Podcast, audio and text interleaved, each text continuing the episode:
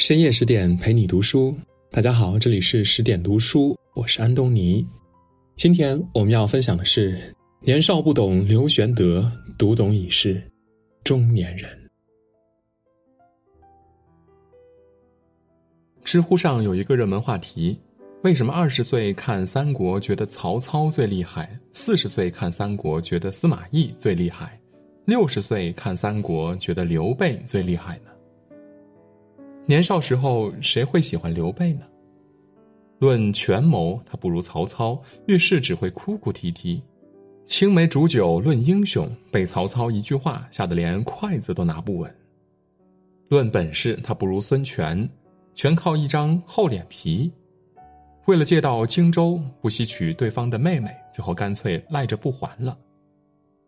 就是这样一个要什么没什么的草根，竟然和曹操、孙权。三分天下，他凭什么呢？可是人到中年，重读那段群雄争霸的历史，想起当年纵横四海的豪情和壮志，再对比如今的闲适，难免让人唏嘘和落寞。也只有到这时候，才忽然一声长叹，懂了刘备的辛酸和难得。既然时势造英雄，那英雄为什么不能是我？刘备能爬到权势的顶端，能成为那个时代的一流人物，凭的是赤手空拳的自己。成功从来都不是偶然，每个不动声色的皮囊之下，都是一个咬紧牙关的灵魂。刘备不是天生无能，他拿到的确实是一手烂牌。袁绍和袁术出身世家大族，四世三公，标准的官家子弟。孙策和孙权继承的是家族产业，老爹孙坚已经打下一片江山。刘璋是皇室宗亲，刘表是荆襄八郡之一。十八路诸侯伐董时，最差的曹操也是一个骁骑校尉，而刘备什么都不是，一个卖草鞋的穷小子而已。《三国志》里原话是这样的：“先主少孤。”与母范吕之席为业。为了适当抬高身价，也为了师出有名，他自称中山靖王之后也。中山靖王是什么人呢？刘胜，汉武帝刘彻的哥哥。隔了几百年的时间，这种无法考证的皇室宗亲带来的好处实在有限。没有官职，没有爵位，也没有钱，就是在这种情况下，少年的刘备还能野心勃勃。他家里唯一出众的就是一棵桑树，长在院子的东南角，高五丈有余，远看像宝车的帷盖。他就指着桑树对自己的小伙伴说：“吾必当乘此鱼宝盖车。”梦想是美好的，现实是骨感的。在那一群争王争霸的人物里，唯有刘备是白手起家，他只能靠自己混饭吃。年轻的时候，谁不是嚷嚷着追梦、热血冲动、埋头苦干，一心以为能力最重要？可是后来才知道，能力很重要，圈子也很重要。只有吃过苦、栽过跟头，只有意识到自己的碌碌无为，才知道梦想成真有多么的难。甚至可以毫不夸张的说，刘备努力奋斗的前半生，只是其他人的起点。选择退学投奔公孙瓒，他成为平原令，混到官身。孔融受黄巾围困，他前去救助，混进了上流名士的圈子里。从孔融跳槽到陶谦，他得到了徐州，混成一方州牧。公元二二一年，等刘备称帝时，他已经六十岁了。他是完全凭借个人努力，从社会底层奋斗到了顶层。曾经有一则短视频风靡了朋友圈，这个实验用长跑来模拟生活。刚开始，孩子们站在相同的起跑线上。如果你的父母有房子，请往前走一步；如果家里有出国留学的能力，再往前走一步；如果父母的职业是老师，再往前走一步。随着附加条件的增多，孩子们的差距也越来越大了。有人还在起跑线上，有人已经向前走远了。大家都在焦虑，怎么办呢？我已经输在起跑线上了。是的，如果现在开始起跑，站在前面的孩子可能领先很多，但是在抵达终点之前，并不意味着后面的孩子不能超越。谁都可以去争冠军，谁都可以成为第二个刘备。焦虑和抱怨并没有意义，死死的咬住自己的目标，不放弃，才有可能实现超越。刘备不是天生爱哭。眼泪有时候是最好的武器。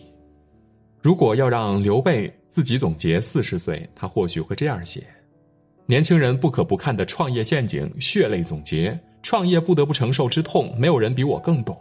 说出来你可能不信，没人比我更输得起。最怕你胸怀大志，却还碌碌无为。曹操，你就不要想起我。生活，请给我一个不哭泣的理由。他的前半生不是失败，就是在失败的路上。二十四岁，他和曹操、公孙瓒一起打黄巾，结果一兵一卒都没有混到手。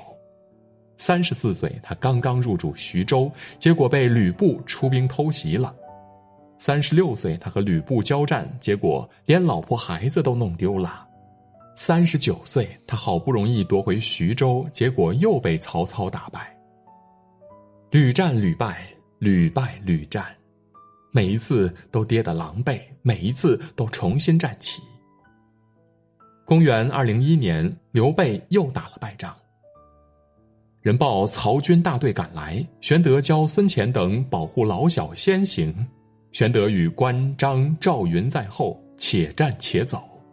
操见玄德去远，收军不敢。玄德败军不满一千，狼狈而奔。前至一江，唤土人问之，乃汉江也。这次他选择去投靠荆州的刘表，刘表收留了他，让他驻扎新野。在这个小县城里，他足足混了七八年。有一天，他和刘表一起饮酒，席间刘备起身去厕所，回来之后竟然哭了，泪流满面。刘表连忙追问，他惆怅地说。吾常身不离鞍，臂肉皆消。今不复其，臂里肉生。日月若迟，老将至矣。而功业不见，是以悲耳。这个时候的刘备已经四十七岁了，拼搏半生，还在寄人篱下。一方面，他要打消刘表的猜忌，为自己博得立身之地，故意做出男儿垂泪的颓丧之态。另一方面，他还想着领兵上阵，他绝不甘心作为一个小人物默默无闻的混完一生。他要用大腿长出的赘肉警醒自己。这一哭意味深长。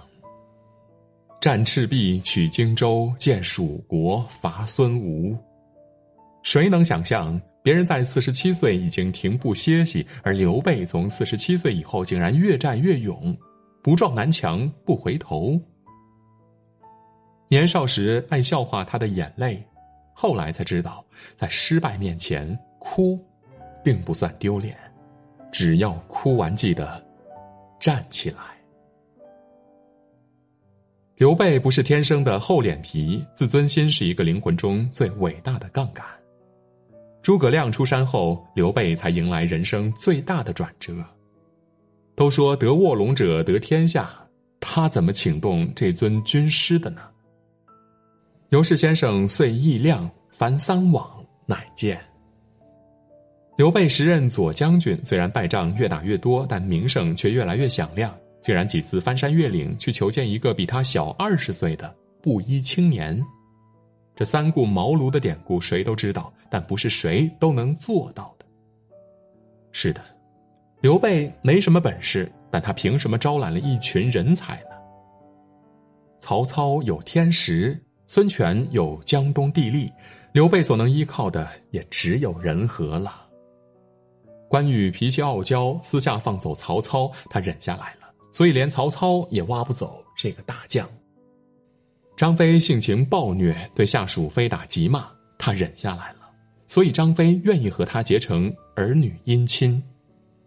徐庶立场不定，选择离蜀投魏，他忍下了，所以对方在离开时还倾力推荐新军师诸葛亮。一张人情牌，他打出了最好的效果。最经典的要数长坂之战，刘备惨败，他虽然冲出包围，妻儿却陷入围困当中。赵子龙拼死厮杀，七进七出，最后抱回刘备之子阿斗。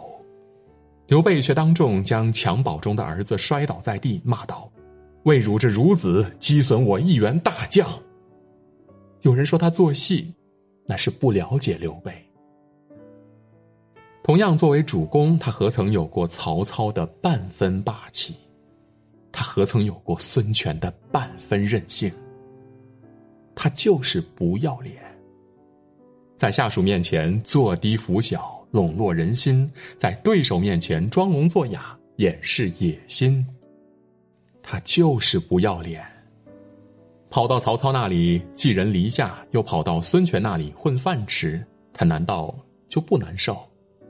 可是，在成功面前，这点委屈，算什么呢？大多数人的中年，事业毫无起色，养家糊口的压力陡增，年岁渐长的恐慌加剧。很多人四十岁以后就觉得自己折腾不动了。可是，在一千八百年前，四十七岁的刘备仍然说自己志犹未已。少年不识愁滋味，中年方知。万事难，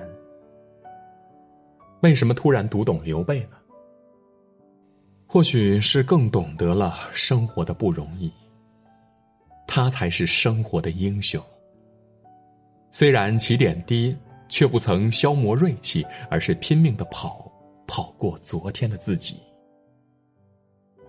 虽然失败，却不曾丢掉信心，可以流泪，可以懦弱，绝不认输。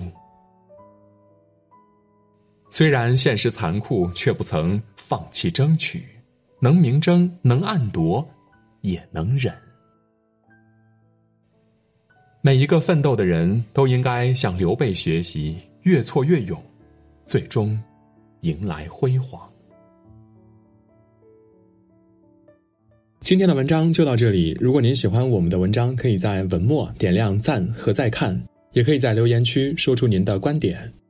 更多美文，请您继续关注十点读书，也欢迎把我们推荐给您的朋友和家人，一起在阅读里成为更好的自己。